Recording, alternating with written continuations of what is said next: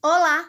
Esse é o podcast do Segundo Take. Originalmente, o Segundo Take é um programa veiculado na rádio UESB FM e vai ao ar todas as sextas-feiras, às uma da tarde. Porém, pensando em você que perdeu um episódio ou não consegue escutar nesse horário, resolvemos disponibilizar o programa em uma versão reeditada e adaptada nas principais plataformas de streaming de áudio, para você ouvir quando e onde quiser.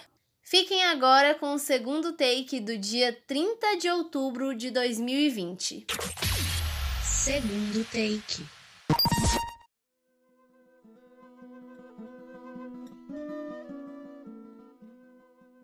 Boa tarde, ouvintes da UESB FM. Está começando mais uma edição do Segundo Take, um programa que fala sobre música, cinema e cultura nas suas tardes de sexta-feira. Eu sou Nathalie Khrushchevski, estudante de jornalismo, e quem apresenta esse programa comigo é o Gilmar Dantas e o Pablo Bahia.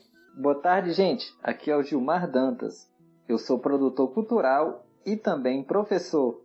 Fala galera, aqui é o Pablo Bahia e eu sou músico aqui em Vitória da Conquista. Então, gente, o programa de hoje vai ser todo inspirado no Dia das Bruxas ou aí no famoso Halloween. No primeiro bloco nós teremos dicas de streaming games e álbum musical, todos aí nessa atmosfera de terror e suspense do Dia das Bruxas. No segundo bloco a gente tem uma entrevista especialíssima como a gente está falando de Halloween, não podia ficar de fora a banda Maldita. E no terceiro bloco, como vocês já sabem, a nossa agenda, que no período da pandemia está sendo nossa agenda de lives. Inclusive uma live que vai durar 18 horas, viu? Fiquem atentos.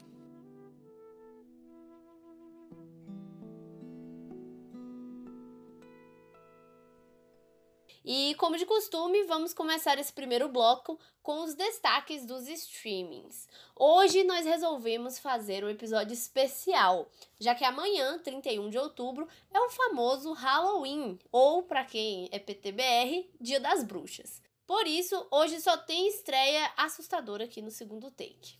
Vamos começar com algo mais leve, para começar, né? Para aquecer apesar de ainda assustador, principalmente em tempos de pandemia. Estreia hoje na Amazon Prime Video a série Utopia, um drama de suspense e comédia que conta a história de um grupo de fãs que descobrem que a história da HQ Utopia é real. O que deixa a situação assustadora é que o quadrinho em particular fala sobre uma grande conspiração para manipular e liberar vírus além de prever ameaças à nossa sociedade. O grupo resolve então combater essa ameaça e parte em uma aventura para salvar a raça humana.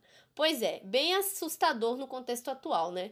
No trailer, inclusive, são citados vários vírus que já nos preocuparam na vida real, como Ebola, MERS e Zika. Apesar de estar sendo lançado no meio de uma pandemia causada por um vírus, a série começou a ser produzida em 2018 e, na verdade, ela foi baseada em uma outra série britânica lançada em 2013, quando a gente nem imaginava o que, que nos esperava em 2020. Utopia foi adaptada pela Gillian Flynn, autora dos livros Objetos Cortantes e Garota Exemplar, que ela mesma adaptou para a TV e para o cinema.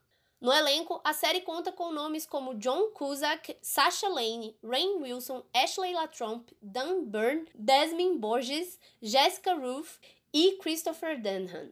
E aí, o que, que vocês acham de assistir uma série que fala sobre vírus assassinos em meio a uma pandemia? Pois é, tudo a ver, né? tá mais pra, tá mais pra uma série da vida real, né? Do que uma utopia, né? um reality show. é um prato cheio para quem gosta de teorias da conspiração, não é? Sim, a série aborda justamente isso, né? Que é, eles eram considerados conspiracionistas, assim, que viam muita coisa e na verdade era tudo real. Quem gosta de alimentar essas teorias aí vai Acho que vai curtir. Não pode o povo assistir e ficar ali, tá vendo? Não falei que o vírus foi feito no laboratório? Não dá, gente, é ficção. É ficção, gente. Inclusive, a gente, eles nem sonhavam com o coronavírus, pelo menos eu acho, quando a série começou a ser produzida e principalmente a primeira história, né, que foi lá em 2013. Então, assim, nem tinha pandemia. E agora vamos começar a pegar pesado. Esse aqui é de terror mesmo. Estreia hoje, 30 de outubro, na Netflix, o filme Menendez, El Dia del Senhor, que em português significa Menendez, o Dia do Senhor. Para quem não entendeu. O longa de terror mexicano conta a história de um padre assombrado por pecados do passado que volta a enfrentar a escuridão quando um amigo desesperado pede ajuda para a filha que aparentemente está possuída. Menéndez El Dia del Senhor foi dirigido por Santiago Alvarado e roteirizado por Santiago Alvarado e Ramon Salas. O elenco conta com Julie Fábregas, Jimena Romo, Hector Ilanes e Dolores Heredia. Achei o trailer bem sinistro e me lembrou um pouco da vibe do Exorcista. Além disso, pelo trailer fica meio subentendido que ninguém ali é completamente do bem. O padre não é do bem, ninguém é do bem. Pois é, pois é. Tem muito, tem muito clássico, né? De, de padre, de possessão, de, de como é que é, gente? Que tira o espírito? Já esqueci até o nome. Exorcismo. Exorcismo. Mas para um filme mexicano ter aquela cara sensacional, faltou quem de ator? O Dani Trejo, né? O famoso machete. que é quem conquista a gente tem um sósia dele, né? Chamado Mano de Souza. todo, todo filme em espanhol é bom, né? Todo filme, não importa de que país é, se tá em espanhol é bom. Então, se tá em espanhol, ele deve se cumprir seu papel de ser assustador aí muito bem, com certeza. Eu achei bem sinistro o, o, o trailer, assim. E ainda tem um rolê lá meio. Uma, uma tensão sexual ali entre os personagens que eu fiquei, oi, Olha. que... É a pimenta mexicana. Muito estranho. Pois é, achei bem bem bizarro e acho que provavelmente vai cumprir aí seu papel de assustar nesse Dia das Bruxas. Esses foram os destaques de estreias da semana nos streamings. Pois bem, então vamos continuar as nossas dicas de especiais de, de Halloween com um game que tá para completar 25 anos de lançado, né? O Resident Evil, conhecido como Biohazard no Japão que é uma franquia de mídia que pertence à empresa de videogame Capcom. Foi criada por Shinji Mikami como uma série de jogos de survival horror iniciada em 1996 com Resident Evil para PlayStation. Desde então, a série de jogos passou a incluir o gênero ação e até agora já vendeu mais de 100 milhões de unidades. Jogo muito conhecido aí, hein, galera? Nossa, 100 milhões de unidades, bicho, é muita coisa. Eu lembro que eu joguei e realmente eu ficava apavorado, viu? Aqueles primeiros ali, não sei se era o primeiro ou o segundo, mas eu morria de medo de jogar isso aí, bicho. Nathalie já jogou Resident Evil? Não, eu tinha medo de jogar. é isso. A franquia Resident Evil é constituída por história em quadrinhos, livros, filmes e uma variedade de coleções, incluindo figuras de ação e guias de estratégias. Foi influenciada pelos filmes de George Romero e também pelo jogo Alone in the Dark. Alone in the Dark é um jogo clássico de PC, lá dos primórdios. Enquanto os jogos aderem a uma história mais consistente, existem alguns desvios do enredo nos filmes e nos livros, que são considerados histórias paralelas. Os personagens principais são Chris Redfield e Jill Valentine. Estes surgiram no Resident Evil original, e Leon Scott Kennedy e Claire Redfield, que surgiram na sequência Resident Evil 2. Resident Evil é baseado no jogo Sweet Home, o qual é baseado no filme japonês Suito Homu, Sweet Home, que foi lançado apenas no Japão em 1989 para o Famicom, que é o Nintendo Entertainment System japonês. Resident Evil herdou muito dos elementos Sweet Home, incluindo a mansão, os quebra-cabeças e até a tela de carregamento na forma de uma porta que se abre. Enquanto os jogos iniciais da série foram anunciados no mercado asiático e ocidentais sob o título Biohazard, a ramificação americana da Capcom mudou o título para Resident Evil alguns meses antes do lançamento. Apesar de nenhum motivo oficial para a mudança ter sido divulgado, é dito que o motivo para a troca foi referente a uma infração de propriedade intelectual, provavelmente pelo fato do nome Biohazard nos Estados Unidos pertencer a uma banda. A maioria dos jogos da série são na perspectiva em terceira pessoa, vendo todos os personagens por cima, enquanto eles se movem por cenários pré-renderizados.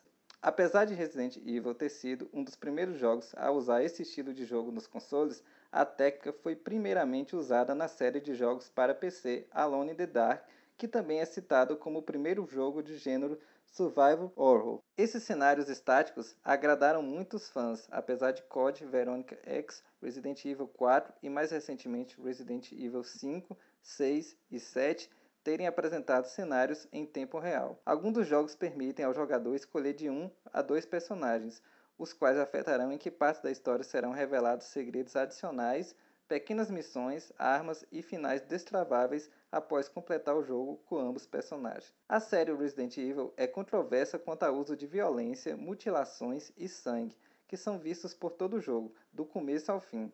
Cada jogo começa por uma mensagem avisando que este jogo contém cenas sangrentas e de violência explícita. Houve negociações da Capcom com a Nintendo para tornar os títulos Resident Evil exclusivos para seus consoles, ao menos trama principal. Isso acabou por manter alguns títulos exclusivos para os consoles da Nintendo, como Resident Evil Zero no GameCube. Então essa aí é a nossa história desse game que está completando aí 25 anos e talvez seja o principal título né, de terror no mundo dos videogames. Isso é verdade, viu? E eu lembro que depois surgiu uma conversa que a empresa lá é a Umbrella, né? Umbrella Corporation, a empresa do game, que ela. Isso. Que aí surgiu também teorias de conspiração sobre isso, né? Que elas, elas atuavam no mundo real também, né? Tinham algumas, algumas ligações, assim. Com Nossa o mundo real. senhora!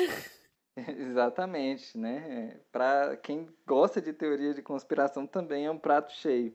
Esse segundo take está recheado para quem curte teoria da conspiração. Pois é, se o pessoal Tá. estiver investigando a gente aqui, estamos fritos, viu? Estamos revelando vários segredos. Vamos lá. Como o Dia das Bruxas é um dia especial para os amantes do terror, resolvi fazer um top 3 dos álbuns mais sombrios da música mundial para animar o Halloween de vocês, né? Misericórdia. Pois é, muito bem. E eu quero lembrar que essa seleção não foi inspirada apenas na musicalidade dos artistas, né? Porque depois eu vou sofrer retaliação, muito por vocês também, e aí vocês vão me criticar. Vamos lá. Nosso pod começa com o álbum 5 da Legião Urbana, que ficou em terceiro lugar. Em 1991, a Legião Urbana já era a maior banda do país. Shows lotados, vendagem de discos em alta e um conjunto de acertos catapultaram de forma natural o grupo brasiliense para o topo da cena nacional. Como se buscasse amenizar isso, o quinto registro oficial do grupo cresce em uma atmosfera intencional de ruptura. O álbum é desenvolvido em cima de um conjunto de sons amargos e intimistas. O trabalho é praticamente um reflexo do próprio Renato Russo naquele instante. Enquanto as letras se dividem entre a descoberta da AIDS, a situação econômica do país e a dependência química do cantor, o instrumental vai além das criações prévias da banda, com passagens pelo rock progressivo, psicodelia, flertes com o punk e melancolia transformando o disco no catálogo mais versátil de toda a discografia do grupo. E aí, gente, merece um terceiro lugar? Vocês conhecem esse disco? Eu conheço o disco, mas eu não entendi por que sombrio, porque por causa da situação toda em que ele foi criado. Pois é, a situação que ele foi criado e o momento, né, de Renato Russo ali, já pensando em terminar a banda, os problemas dele. Ah, sim, sim. É, faz sentido. É tipo aqueles filmes que, que, que uma galera morre e tal, que o filme é todo imerso em acontecimentos horríveis. Entendi agora. É um disco totalmente ao contrário do quarto, né? Das quatro estações, que é extremamente pop, né? Já Metais contra... Já, já o quinto não, né? Com músicas imensas. Inclusive eu vi esses dias uma performance rara de Metal contra as Nuvens, naquele especial da Bandeirantes, só que essa, essa música foi cortada do especial. Mas tem lá no YouTube, vocês podem ver, né? Em alta qualidade, né? A banda é, no, na sua melhor forma, né, tocando metal contra as nuvens. Verdade, acredito que seja o, o único rock progressivo, a única música de rock progressivo do Legião Urbana. Em segundo lugar, escolhi o álbum Destroyer, do Kiss, para animar tua festa, hein? O álbum de 1976 levou ao máximo a união do rock com o teatro e outros aspectos da cultura pop, como as histórias em quadrinhos e o cinema de terror. E com isso atingiram um mega estrelato na segunda metade da década de 70, mesmo recebendo nada além de escárnio dos críticos e fãs da famigerada música séria. Destroyer é o quarto álbum de estúdio deles e saiu depois de Alive, que finalmente os levou ao sucesso de público. Produzido pelo mesmo Bob Ezrin, que já havia dado seu toque aos álbuns do Alice Cooper e também do assustador Berlim de Lou Reed, esse trabalho é o mais completo do quarteto, com arranjos mais elaborados e o uso de efeitos de estúdio. Foi desse álbum também que saiu a música God of Thunder, foi composta pelo Paul Stanley, mas que acabou se tornando marca registrada do Gene Simons, especialmente depois que ele passou a usar no momento mais Halloween dos seus shows, aquele momento em que o demoníaco baixista cuspia sangue para cima e levantava voo. Já viram essa cena? Jesus, eu nunca vi e talvez eu queira continuar sem ver. Meio assustador. Gente, se eu estivesse num show, visse um negócio desse, tinha um treco, tenho certeza. O Kiss é aquela banda que vende terror, mas lhe entrega entretenimento de, de alto nível, não é? Pois é, e cheio de souvenir, né? Eu acho que é a banda que mais tem souvenir, souvenir na história, né? Tem tudo, boneco, revista. Tem... e que, inclusive, começou a pandemia e eu perdi o show do Kiss. Fiquei triste agora. Vocês estão com o ingresso comprado, né? Estamos com o ingresso comprado. Oh, mas... Então vamos lá. Primeiro lugar, não teria como ficar com outra banda. Ficou com Black Sabbath. Escolhi o álbum de estreia da banda, lançado em fevereiro de 1970. Para começar, o nome Black Sabbath era uma homenagem ao filme de horror italiano de 1963, que se chama As Três Máscaras do Terror, estrelado por Boris Karloff. O nome emblemático também intitula a primeira música do álbum, que por sinal foi gravado em um dia. A capa é totalmente sombria e o álbum é fundamental para o surgimento do heavy metal e qualquer subgênero a ele atrelado. O disco faz nascer um resultado até então impossível de ser previsto para a época, amarrando o que havia de mais sombrio no blues. A Rolling Stone já classificou esse álbum como o 44 em sua lista dos 100 melhores álbuns de estreia, descrevendo a faixa título como a música que definiu o som de milhares de bandas. Por fim, a revista elegeu esse mesmo álbum como o quinto melhor disco de metal de todos os tempos. Já viu esse, Gilmar? Nathalie, eu acho que não, mas Gilmar deve te conhecer. Com certeza, né? Álbum fantástico, pesado. É, é... Quem nunca viu uma banda tocando aqui em Conquista Paranoide, hein? Verdade, já foi clássico aqui em Conquista. E é isso aí. Para a música de encerramento desse primeiro bloco, eu não escolhi nenhuma dessas três bandas, hein? A, a, música de encerramento vai ser uma menção honrosa ao Michael Jackson, que não entrou na nossa lista, mas a música vocês já sabem qual é, né? Thriller. Com certeza. A música mais manjada das festas de Halloween. Thriller, Thriller, né? Todos têm essa música. Do Halloween da história. E aquela risada maravilhosa, né, no final da música. Eu morria de medo desse videoclipe, nossa senhora.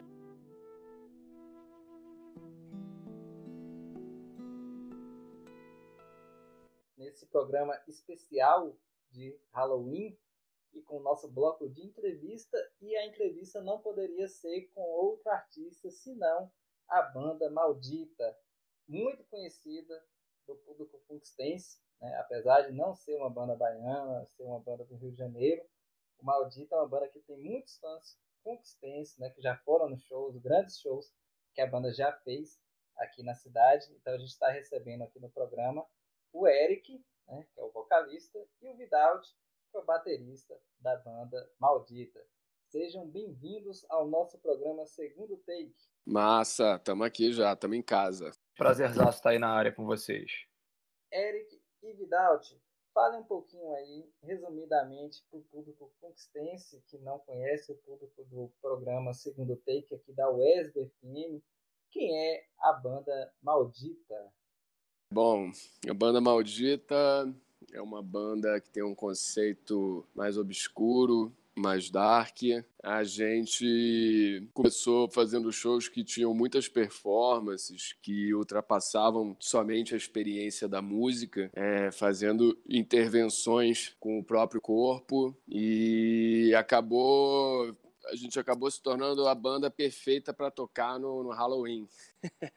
e aí o Halloween se aproximando, a gente, a maldita, vai, vai se aproximando também. É... A gente sempre, desde o início, trabalhou com uma poesia mais maldita, né? Então, daí que saiu o nome, Maldita. E a questão da palavra sempre foi muito importante na banda também, né? Assim como as performances e posteriormente a musicalidade da banda. E aí é quando entra o Vidalt, que é o compositor da maioria das músicas. Geralmente eu faço as letras, eu elaboro o conceito visual apocalíptico E o Vidal trabalha muito a questão da musicalidade. E estamos aí.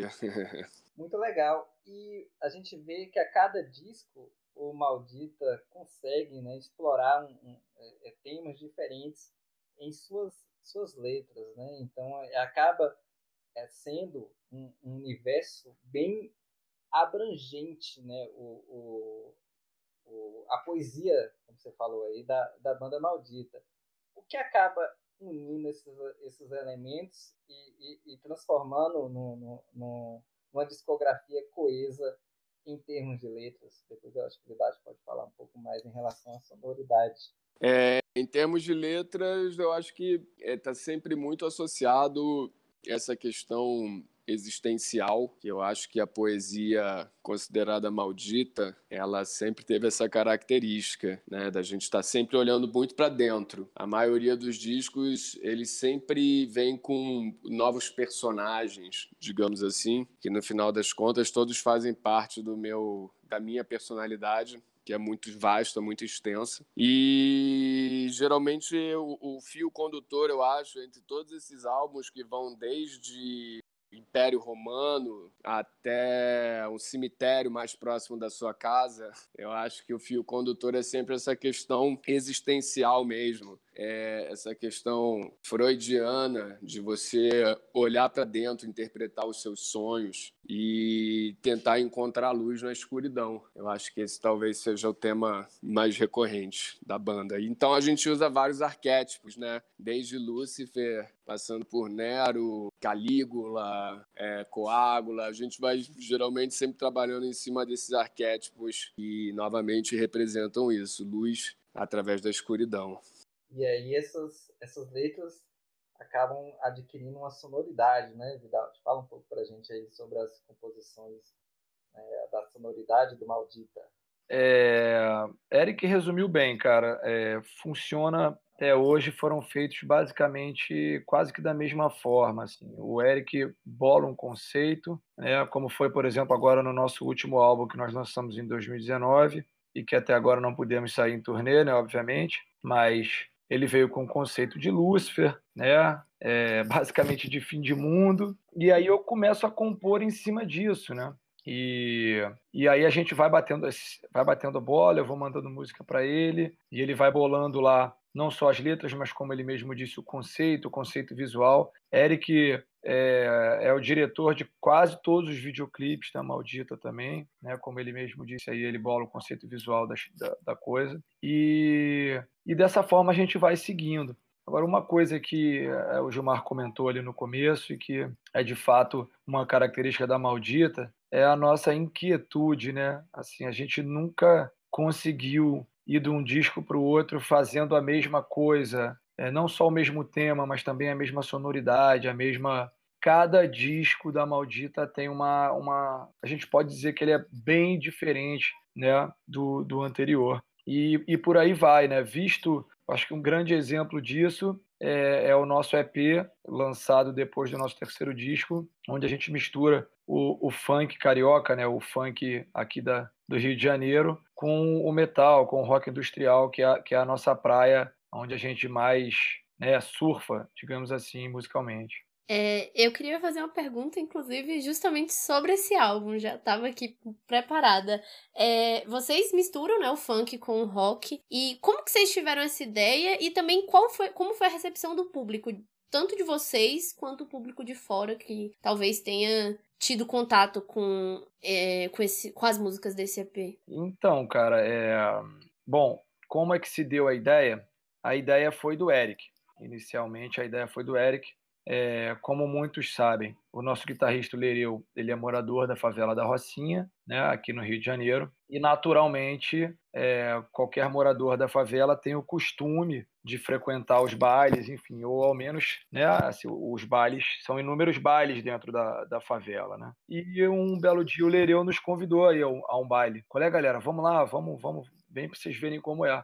E nós fomos. E eu lembro até hoje que o, o Eric, no meio daquela confusão, vira e fala: Galera, e se a gente botasse umas guitarras pesadas em cima dessas batidas aí? E aí a gente se olhou e falou: Caralho, isso tá, isso tá esquisito. Isso aí, será que dá? Será que não dá? Mas repetindo, né? Somos somos inquietos musicalmente, assim, a gente não, não consegue ficar parado numa zona de conforto. E aí resolvemos cair dentro dessa ideia. É, contactamos um amigo que nos conseguiu as batidas originais da Furacão 2000, que é a maior equipe de som, digamos assim, a maior equipe é, é relacionada ao funk carioca aqui no Rio de Janeiro. E aí, a partir dessas batidas originais, a gente começou a compor é, em cima das batidas e, obviamente, com, com, com o contexto do Eric, sobre em cima de letras elaboradas, né? A gente não, não trouxe para esse álbum é, é, as letras, né? O contexto de letras do funk carioca. A gente trouxe as batidas, o ritmo contagiante. Porém, a temática, as coisas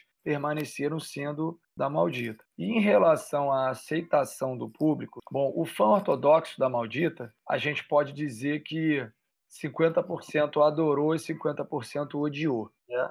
Porque existe uma premissa de que não se mistura funk com rock, o que para mim é uma besteira, que para nós é uma besteira muito grande, né? Mas enfim, isso de fato acontece, né? É um marco na nossa carreira, essa é, podemos dizer que é um divisor de águas e até hoje a gente, o que acontece? O fã, o fã que é o fã que entende a maldita, que sabe que a gente nunca vai fazer um disco é, é, é, parecido com o outro, que a, que a, gente tem essa liberdade, ele escutou sem preconceito e conseguiu é, entender. Eu, deixa eu complementar uma coisa aqui que o Vidal está falando, assim, eu, eu sou muito ligado à música eletrônica. Inclusive, cada vez mais a gente tenta fazer uma fusão disso com o rock da maldita. E eu tenho para mim que o, o funk carioca, o funk montagem especificamente, e é por isso que o nosso disco se chama Montagem, que não é o funk comercial, o funk pop, seria um funk assim mais underground. Eu tenho para mim que isso é a nossa autêntica música brasileira de eletrônico inferninho. Tipo música que você escuta quando você tá, sei lá, nos inferninhos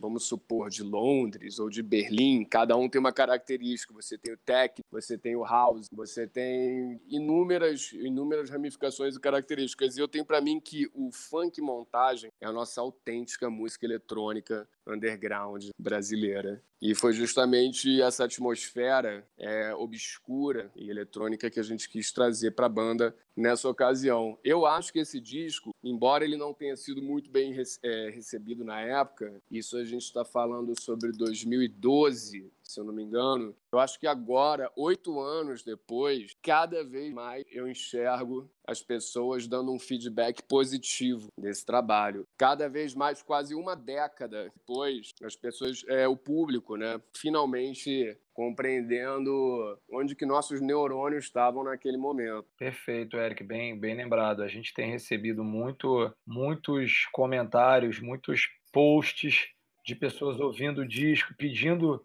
as músicas no set list nos shows. É, a gente montou até uma enquete no Instagram esses dias e foi assim surpreendente, porque a gente tem de fato recebido muito comentário, muito elogio sobre esse EP. Agora, oito anos depois. Né? Acho que vai muito da, da absorção né, do, dos fãs, do público, o amadurecimento, talvez, né? De conseguir entender o álbum oito anos depois, né? Tem muito com isso também. Com certeza, cara. Acho que sim. Eu acho que também é, é acredito eu, né, que era que assim o preconceito, sim, ele ele ele tem que estar tá diminuindo, cara. Assim, não é possível que a humanidade ainda vá se prender a coisas como ah, não se pode misturar funk com rock. Pelo amor de Deus, né? Então eu espero que é, as pessoas tenham entendido que quanto mais coisa você escutar, mais enriquece. Quanto mais você aproveitar, melhor, né? Sim, ainda mais quando é original, né? Como mistura dessa. Vocês comentaram, né, da diferença dos álbuns. Eu conheci o, Maldita com o Nero e realmente achei muito diferente do Lucifer. O Nero foi assinado pelo, por um produtor que trabalhou com Sepultura, se eu não me engano, né? Isso, é. Stanley Soares.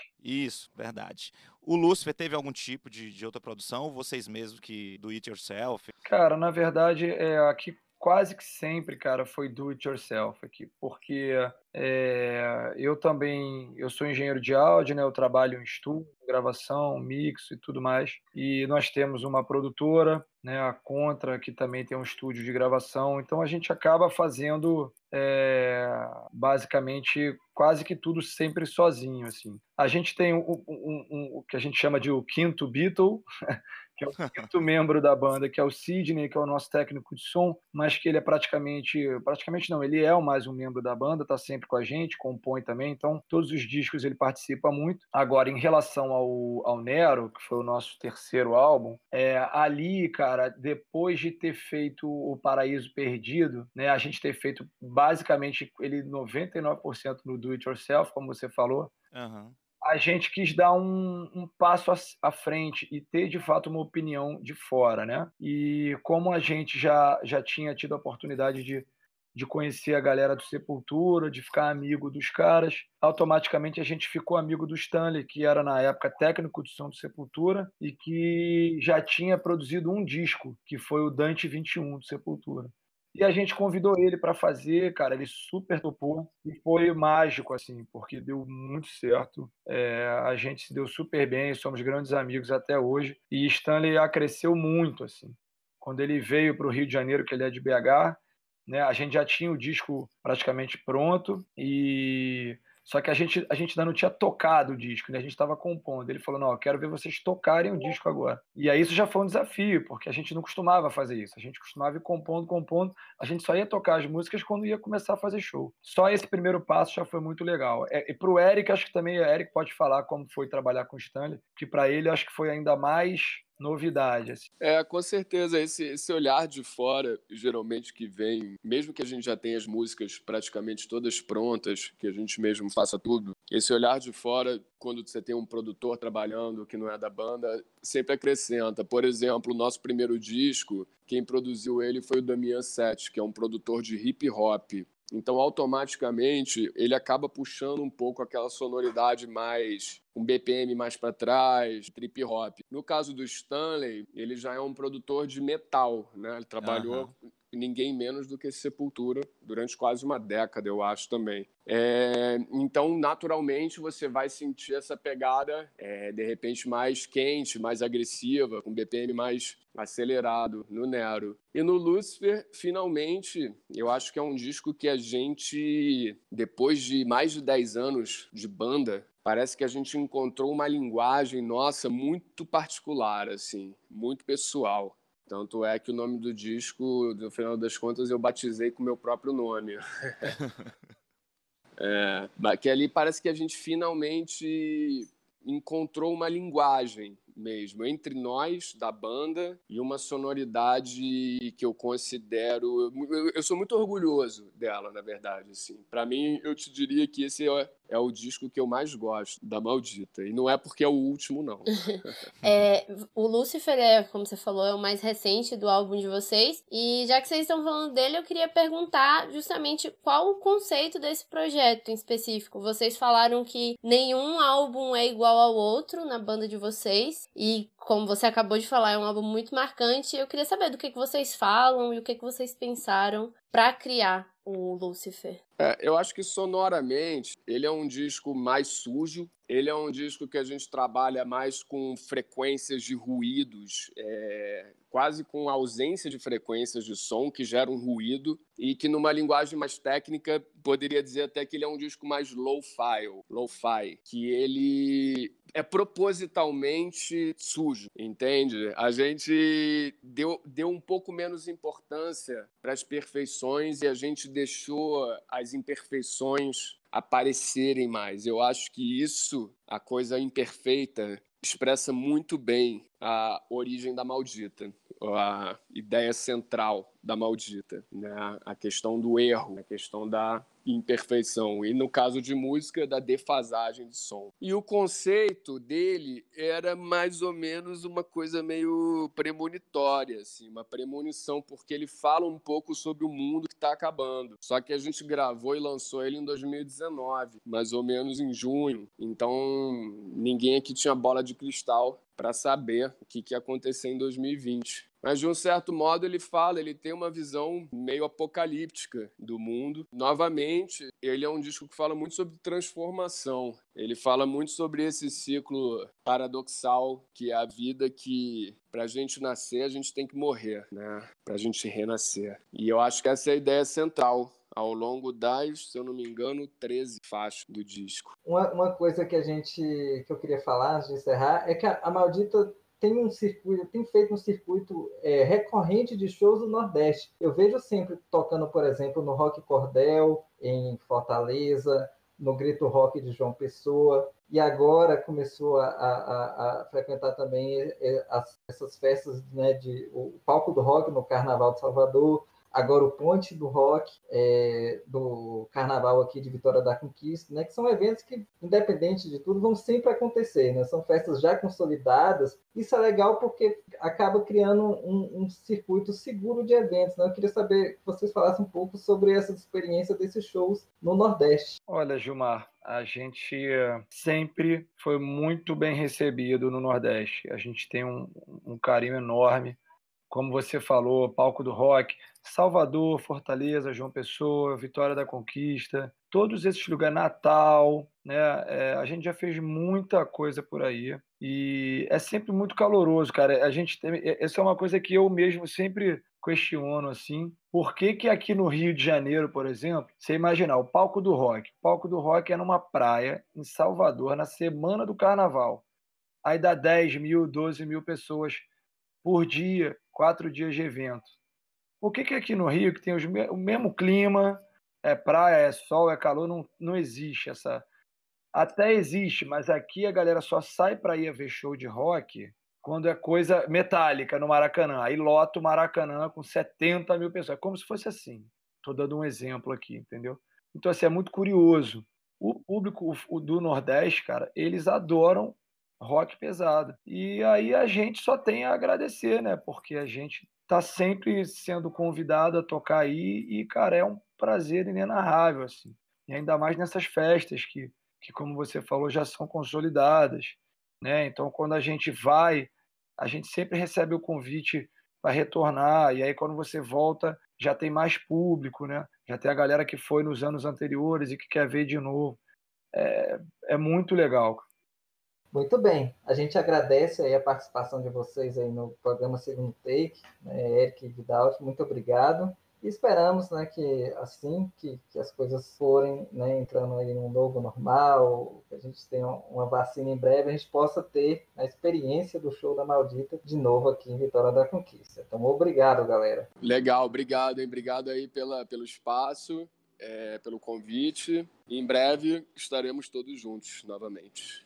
Obrigado, galera. Um abraço a todos e muito em breve esperamos estar aí de novo, respirando esse ar aí maravilhoso, geladinho, essa noite geladinha aí de Vitória da Conquista e levando o MPB para vocês. MPB, galera, é música pesada brasileira, tá? Não é, não é João Gilberto, não. obrigado, Gilmar. Obrigado, Pablo, Nathalie, todo mundo. Obrigado, tá? E para finalizar esse bloco, a gente fica com a música Lucifer da banda Maldita.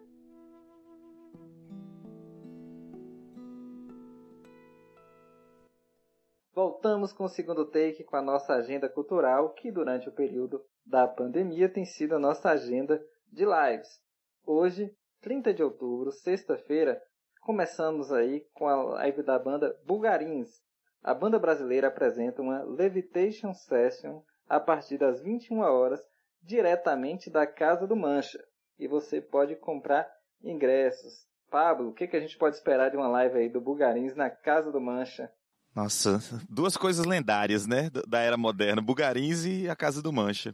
É, Bugarins eu acho que muita gente já conhece, né, já está bastante conhecido. Eu acho que até mais conhecido fora do Brasil do que aqui, mas tenho orgulho de, fa de falar que foi uma banda que eu vi nascer, né, que foi bem na época que eu morava no Goiás, e eu vi shows memoráveis, assim, no início da banda, e é bastante legal. Dinho e companhia, galera gente fina, Vai fazer aquela psicodelia, aquela loucura, né? Que, que, que, eles sabem fazer muito bem. É isso aí. Bom, hoje também temos Billy Corgan, o líder do Smashing Pumpkins, fará show acústico solo a partir das 22 horas.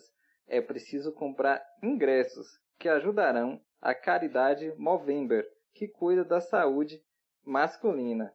Fala que eu pego pesado com Nathalie, mas Nathalie, conhece o trabalho do Smashing Pumpkins? Smash? Não. eu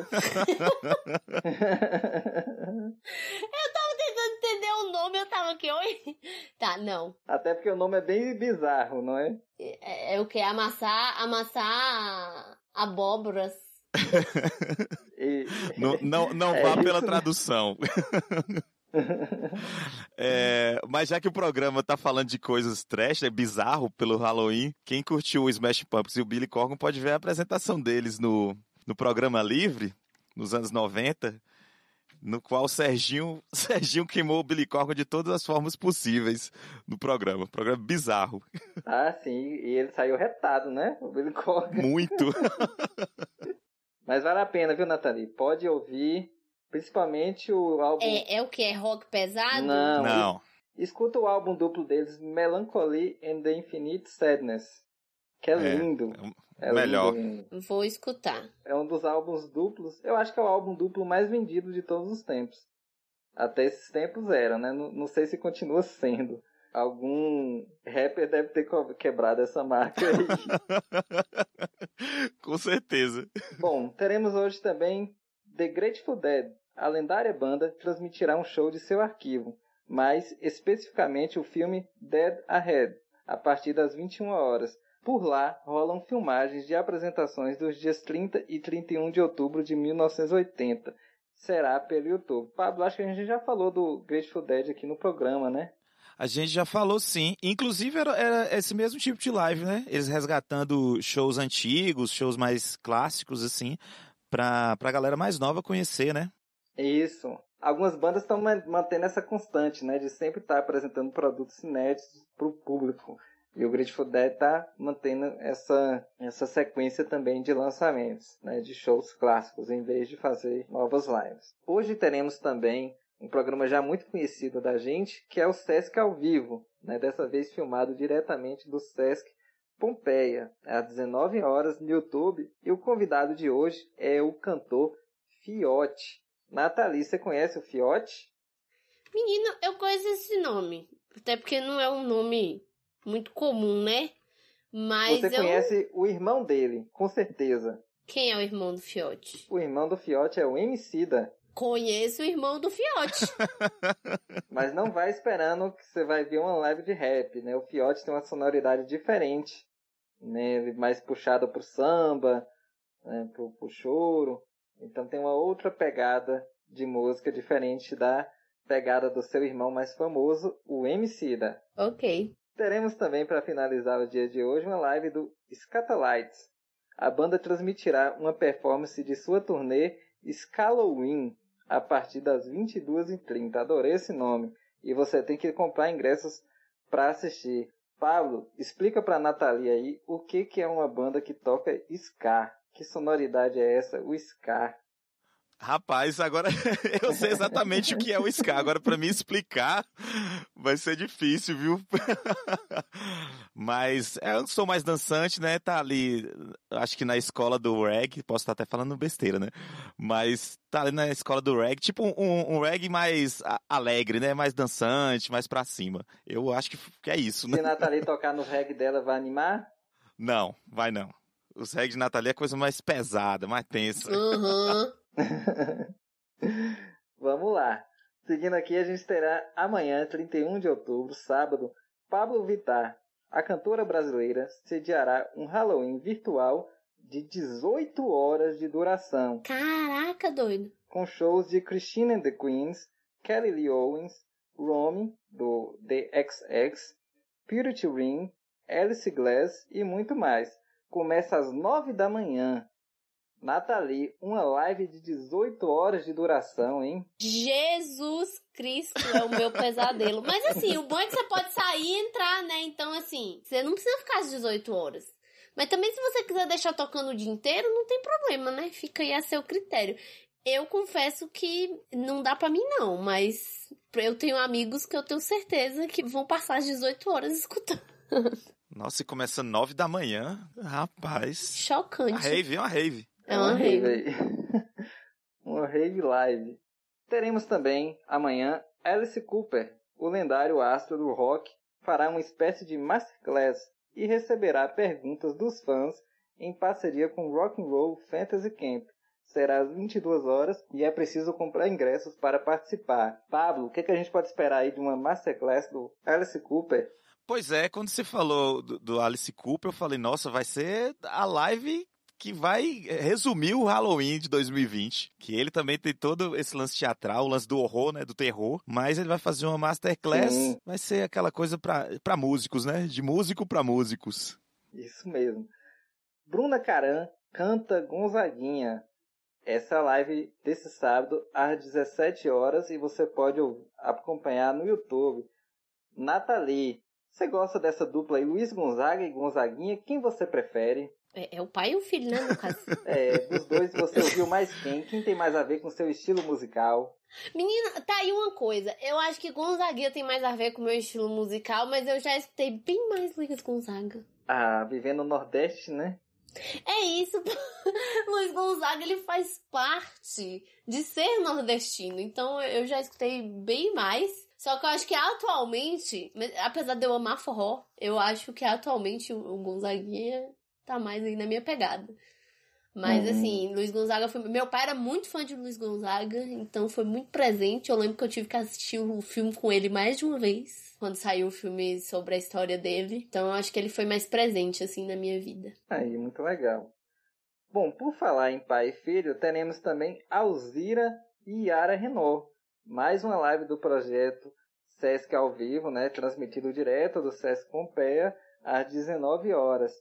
Pablo, você conhece essa dupla aí, a Alzira lá do Mato Grosso, né? Que é mãe da cantora Yara Renault. Não, não conheço e nem ouvi falar. Conte-me mais, Gilmar, sobre Alzira e Yara. A Alzira eu não conheço muito o trabalho dela, não. Mas com certeza deve ser de uma música mais voltada pro regional. hum, até por, por ser uma cantora lá do, do, do Mato Grosso. Já a Yara tem um trabalho muito experimental. Ela faz, fazia parte da, da banda Dona Zica e, e tem muita parceria com Ava Rocha, essa galera bem moderna. da nova safra, né? É, mas não, não chame de nova MPB, não. Não, né? Tá. Porque ela tem uma pegada bem, bem desconstruída, de mescla com música eletrônica também. Eu acho que eu já vi um show da, da Yara Renault no Festival do Sol, se eu não me engano, em Natal. Bom demais. Bom, finalizando aí as lives do domingo, dia 1 de novembro. Nathalie, você falou que gosta das minhas dicas. Eu trago uma dica para você. Olha aí. Ezra Furman. O artista se apresenta no Museu de Boston a partir das 21 horas, com transmissão paga. Você conhece o trabalho desse artista aí, Nathalie? O Ezra Furman? Ele ficou muito conhecido recentemente por fazer a trilha sonora do Sex Education, né? Seriado de muito sucesso aí. Nossa, não conheço ele, mas conheço o trabalho. Muito bom, inclusive. Sim, sim. A trilha sonora do Sex Education tem muita música dele. Né? Além de. É uma- é uma trilha Hum. sonora fantástica, né? Mas a base de, da, da trilha são músicas dele né? e outros clássicos da música americana. Ezra Furman, vou pesquisar. Ganhei um incentivo agora porque eu assisti a série e, e foi uma das coisas que me chamou a atenção foi a trilha sonora, então. É, a trilha é maravilhosa, né? Além dessas músicas do Ezra, tem Uhum. muita coisa clássica. E por falar em clássico, a gente encerra aqui as nossas dicas da- das nossas lives com Men Network. A icônica banda transmitirá uma experiência virtual com início às 20 horas e os ingressos estão à venda. Todo o valor será revertido em doações. Bem clássico aí, hein, Pablo? Men Network. Bem clássico, né? Uma das maiores bandas aí da Austrália. E já embalou vários hits, né? Não, não sei se, se é um- uma, uma live pro, Reve, pro Réveillon. não sei se é uma live pro Halloween. Mas tem altos clássicos aí, o Man Network. E para encerrar o nosso bloco, a gente vai ficar com o Fiote, cantando a música Gente Bonita. Não confunda com MC Fiote, porque o Google faz essa confusão. São dois Fiote. Exatamente, não confunda com MC Fiote. Eu já pensava que era o mesmo, tá vendo? Olha, viu? São dois Fiotes diferentes. Tem Fiote, que é só Fiote, que é o irmão do Emicida, que a gente vai tocar agora. E tem o MC Fiote, que toca funk, é outra coisa. O MC Fiote não é o irmão do MC, né? Exatamente. Aí veio para confundir mesmo, hein, Nathalie? Pois é. Enfim, vamos ouvir aí Fiote com a música Gente Bonita e o segundo take volta já.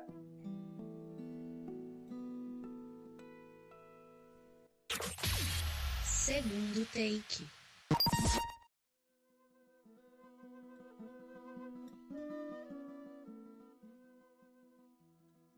Estamos de volta com o segundo take, mas infelizmente dessa vez é só para dar tchau. Nós queríamos agradecer imensamente a audiência de vocês. Lembrando que se você quiser saber das novidades do programa, o que, que vai acontecer na semana que vem, é só seguir a gente no Instagram, que é o arroba programa segundo take.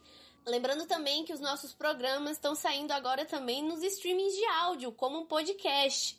A gente tá, por exemplo, no Spotify, no Google Podcast e em algumas outras plataformas. É só ficar de olho lá no nosso Instagram. Como sempre, a gente ainda tá enfrentando coronavírus, então, se puder, fique em casa e continue se cuidando. Bom final de semana, bom Halloween para todo mundo e até a semana que vem. Isso mesmo, galera. Aproveitem o feriado, né? Descansa, né? Mantenha o distanciamento social, quem puder. Então aproveitem os feriados. Temos aí Halloween, Dia de los Muertos, Finados, né? Importa como você queira chamar, né? Aproveitem e fique aí com nossas dicas culturais, né? Muita dica de lives, né? E voltamos na semana que vem. Isso mesmo, galera. Esse foi o último programa de outubro e desejar um bom fim de semana a todos. Uma boa sexta-feira, faz aquela festa de Halloween em casa, faz aquela chamada de vídeo, né? Compra uma bebidinha, compra uma comidinha e curta bastante. Semana que vem a gente está de volta com o segundo take.